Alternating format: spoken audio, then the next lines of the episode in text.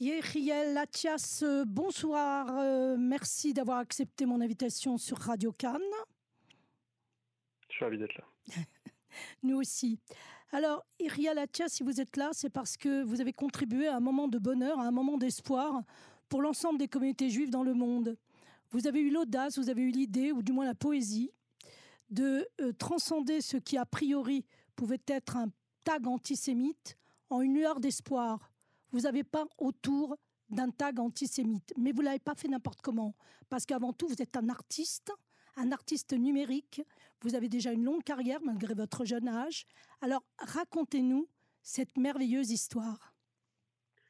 Alors, donc, les, tags ont eu lieu euh, sur Paris. Moi, je suis résident à Strasbourg. Et donc euh, jeudi matin, je j'ouvre euh, mon fil d'actu pour parce que je commence à je, suis plutôt euh, l'artiste qui n'écoute pas l'actualité en général, mais là puisque ça nous touche, j'écoute un petit peu tous les jours et je tombe donc sur ces tags en même temps que l'interview d'une dame assez âgée qui lui disait que ces étoiles bleues lui rappelaient évidemment les, les étoiles jaunes.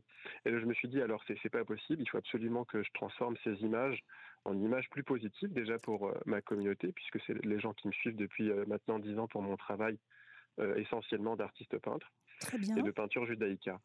Et donc euh, à la tablette, euh, puisque voilà c'est une œuvre numérique, à la tablette je récupère la photo qui a, qui a, eu lieu dans le 14e arrondissement de Paris. Tout à fait. Et je commence à dessiner autour des étoiles. J'ai pas du tout touché au tag. J'ai laissé les étoiles, j'ai dessiné autour et ça a transformé cette image en une image complètement différente, celle qui a circulé, où on peut voir donc du coup un petit garçon avec un ballon bleu. Tout à fait. L'étoile du centre, j'ai dessiné autour le drapeau d'Israël, soutenu par deux mains en symbole de soutien. Et pour la, la, troisième étoile, j'ai eu l'idée de représenter le Migdal David, puisque la Magen David m'a inspiré donc euh, ce monument de Jérusalem. Alors, c'est pas par hasard que cela vous a inspiré ce monument, puisque il y a quelques années, environ dix ans, vous étiez déjà à Jérusalem, dans, les, dans la vieille ville, dans les vieux quartiers de Jérusalem, puisque vous étiez déjà un artiste. C'est cela?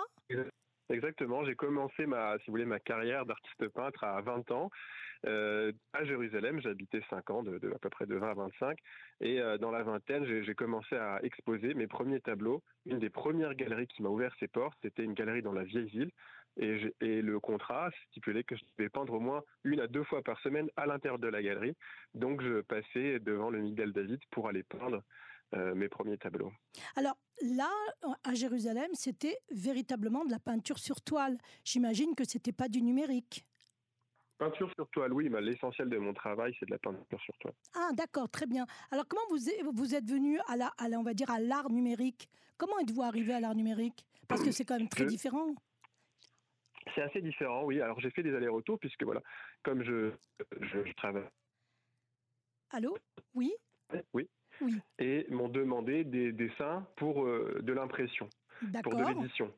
Et donc, je suis passé au digital parce que le, l'art digital est quand même beaucoup plus adapté à l'édition. Et j'ai commencé à faire euh, des, illustrations pour différents livres qui ont plutôt circulé, euh, des agadotes, des livres sur les fêtes juives, etc. Et après, j'ai moi-même sorti une bande dessinée entièrement réalisée à la tablette numérique. Donc cet aller-retour permanent l'art digital traditionnel, oui. c'est maintenant partie de mon, quotidien. Alors justement, alors j'aimerais qu'on revienne un peu sur cette histoire. Donc on a compris que vous étiez un artiste accompli puisque vous êtes vous êtes venu par euh, l'art euh, classique, la peinture, on va dire sur toile, puis vous avez euh, on va dire, naviguer, surfer sur la vague du numérique, vous y êtes arrivé à faire de, euh, de l'art numérique. Très bien, mais cette histoire de, d'avoir euh, transcendé ce tag antisémite, est-ce que vous pouvez nous raconter l'histoire derrière l'histoire, à savoir qu'il semblerait que s'il ne s'agit pas justement d'un tag antisémite, que savez-vous, vous, à votre niveau? Alors euh, bah, justement, quand ça a finalement explosé un petit peu sur euh, sur Internet par par le, journaliste euh, Stéphane Zibi qui l'a posté sur Twitter, ça a été repris par le par le Parisien. Et comme ça, ça s'est passé samedi, et moi je suis pratiquant, je j'avais pas, j'étais pas du tout au courant de, tout ce qui se passait. Donc samedi soir, finalement, Stéphane retrouve ma trace et m'écrit le, Parisien te cherche. Ils ont déjà réalisé un article, mais ils te cherchent. Ils voulaient savoir qui était la source de ce dessin. Donc lundi, j'ai la euh, la journaliste du Parisien qui m'appelle et qui me dit voilà, on a beaucoup hésité à faire ce premier article parce que normalement on a besoin d'avoir les autorisations pour pouvoir euh, publier votre mhm. image, mais on l'a fait parce qu'il fallait réagir rapidement. Mais on va faire un second article pour rétablir euh, La vérité, l'authenticité, l'auteur. C'est ça. Donc ils ont fait un second article dans la semaine, mardi, il me semble, pour raconter l'histoire que j'avais transformé ce, tag.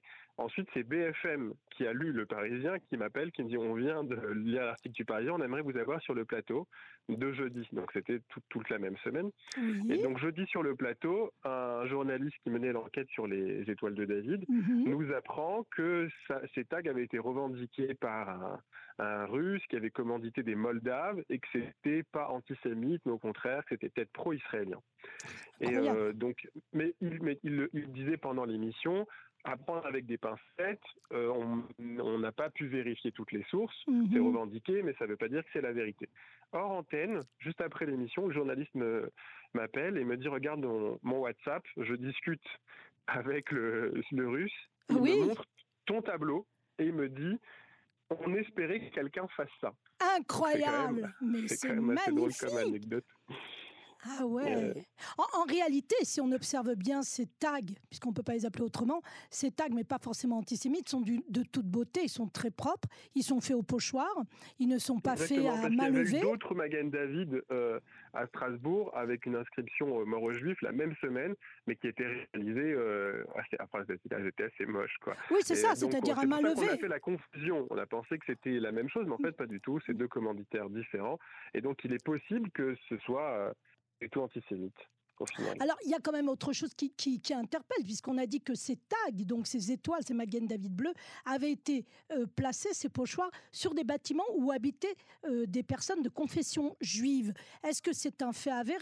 Parce que j'ai du mal à croire qu'un commanditaire russe puisse vérifier euh, quels sont les résidents ou les locataires ou les propriétaires d'un tel bâtiment. Non, selon les dernières sources, en fait, il y avait eu plus de 250 Magen David, donc ah, effectivement, il y en avait qui étaient sur des oui, ça dans plusieurs la probabilité... de Paris et différentes banlieues.